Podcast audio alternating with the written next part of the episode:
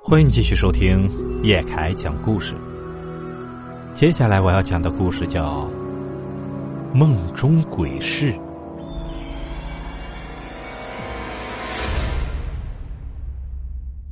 小的时候，我爸妈在大城市工作，常年不回家，我跟着爷爷奶奶在村里生活。老人家对我十分溺爱，我的性格也因此变得非常顽劣。然而，小学三年级时发生的一件事儿，却彻底改变了我的性格。那时候啊，我整天和班里两个特别调皮的男孩混在一起。有一次啊，我们仨趁着体育课逃课，跑到树林里掏鸟蛋。虎子三两下爬上树，我和小海在底下等着接。结果虎子上树后就直直的盯着一个方向，我和小海在底下等的着急，就催他。虎子，你愣啥神呢？我俩在底下等着呢。哎，我看见有人在藏宝，虎子就朝我们挥挥手。我和小海一听，也连忙各自找了一棵树爬上去。我朝虎子指的方向望去，果然有个人把一个装饰精美的盒子放进了土坑里，然后他就把那个地方埋上土，跪在地上给那土包磕了几个头，就离开了。那人走了之后，我们从树上下来，虎子就说出了他的主意，我们仨的意见也完全一致。哎，咱去给挖出来。当年由于我们村比较偏，村里人习惯土葬，即便外面已经推广了火葬，可我们那儿也很少见，因此我们并不知道那是个什么盒子，只觉得是了不得的东西。我们三个人扒起土来格外卖力。很快，那盒子露了出来。盒子是木头做的，四周有雕花，上面还蒙着一块红色的布。胡子抱起了盒子，结果发现还挺沉。哼，这么沉的盒子啊，肯定是了不得的宝贝。我们仨都兴奋的不得了，抱盒子一路往我家跑。白天我爷爷和奶奶要下地，因此我家也没人，正是偷偷看宝贝的好地方。我们仨就进了屋，想打开盒子看看这宝贝是啥。刚掀开红布，就听见外面有叫喊声，正是我们教导主任的声音。小海、虎子，开门！我知道你们在里头。我们仨都吓死了，情急之下把盒子藏到了我床底下。哎，藏床底下成吗？我们仨顺着后窗户爬上了后院的墙。本想着教导主任在前面敲门，偷偷的溜走，结果我刚把头伸出墙头，就看见体育老师已经在墙底下等着我们了。被老师逮着回去学校后，我们仨又被叫了家长。你们家长要加强管教啊！呃，好的，主任，今天给您添麻烦了。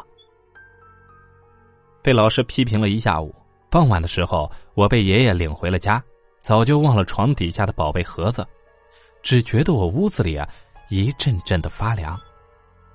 我吃了两口饭，就觉得头疼不已，直接爬上床睡觉了。当天夜里啊，我做了一个梦，我梦见自己站在一片黑暗里，不远处有一个大房子，我害怕的不行，只想赶快离开这儿。这时，虎子突然从我身边经过。啊，虎子！他直直的朝那大房子走去。我拉住了他：“你要去哪儿啊？”但他力气很大，一把甩开了我的手。我看他继续朝房子走去，连忙跟上。虎子，你等等我。走近了才发现，那房子没有门，四面都是雕花。虎子顺着雕花一路往上爬去。爬到顶上，翻了个身，就不见了。我见状也连忙跟了上去。爬到顶的时候，往下一望，深不见底，一片漆黑。我心里咯噔了一下，瞬间打起了堂鼓。就在这时，我感觉背后好像有一只手推了我一把，我一头就栽了下去。呃，我尖叫着坐了起来，发现刚才的一切都是梦。我满头大汗，感觉自己又冷又晕。那时，刚早上四点多，天还没有亮。我心里害怕的不行，不敢再睡了，就抱着枕头去敲爷爷奶奶的房门。结果爷爷奶奶发现我发烧了，就给我吃了退烧药，盖上两床被子。因为药物的作用，我很快就进入了梦乡。这一次做梦，我睁眼就看见不远处的大房子，吓得我掉头就往回跑。跑着跑着，一道身影突然从我身边跑了过去。我仔细一看，正是虎子。然后我一转头，就看见近在眼前的墙面和雕花。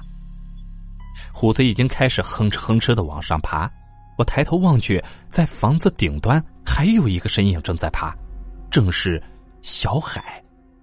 我一咬牙也爬了上去，和上次一样，墙对面是一片深渊，我不知道被谁一推，一头栽了下去。可是这次不一样，我没有惊醒，而是很快落了地。我闻见一股烧过的秸秆灰的味道，我看了看四周，前后都隐没在黑暗里。两边是灰秃秃的墙面，我发现不远处有两个人影趴在地上，是虎子和小海。我连忙爬到虎子身边，把他翻过来。虎子，你醒醒！翻过来以后，就见他的脸上没有五官，只有一条缝。我的冷汗瞬间就下来了。正在这时，这条缝突然睁开眼，是一只硕大的眼睛。我吓得连连后退，我不敢看他，连忙转头，结果发现四周的墙面上布满了大大小小的眼睛，而我掉下来的地方此时也有了天花板，同样也布满了眼睛，每只眼睛都狠狠的瞪着我，我两眼一翻就晕了过去，在睁开眼时，我发现自己在医院里。而爷爷奶奶正一脸焦急的看着我，可我实在是没力气了，想说救命，喉咙却干涩的说不出话来。没清醒几秒，就又跌回了梦里。这回我一睁眼，就在那个布满眼睛的地方，虎子和小海也不见了。正当我吓得浑身哆嗦、不知所措时，我突然闻见一股香的味道。我顺着这股味道望去。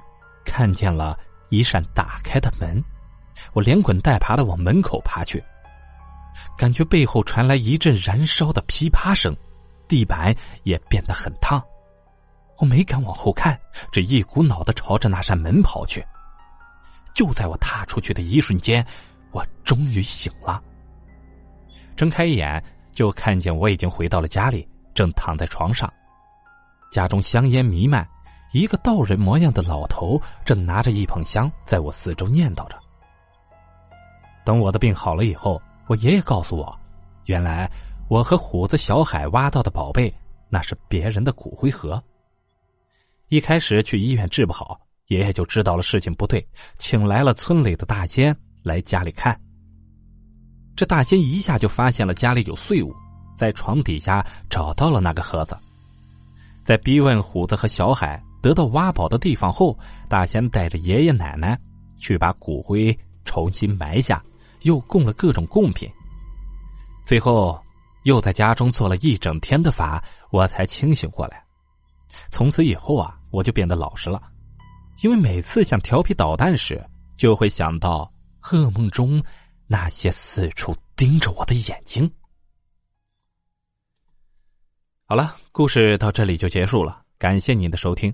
如果喜欢叶凯的故事，请帮忙订阅加关注。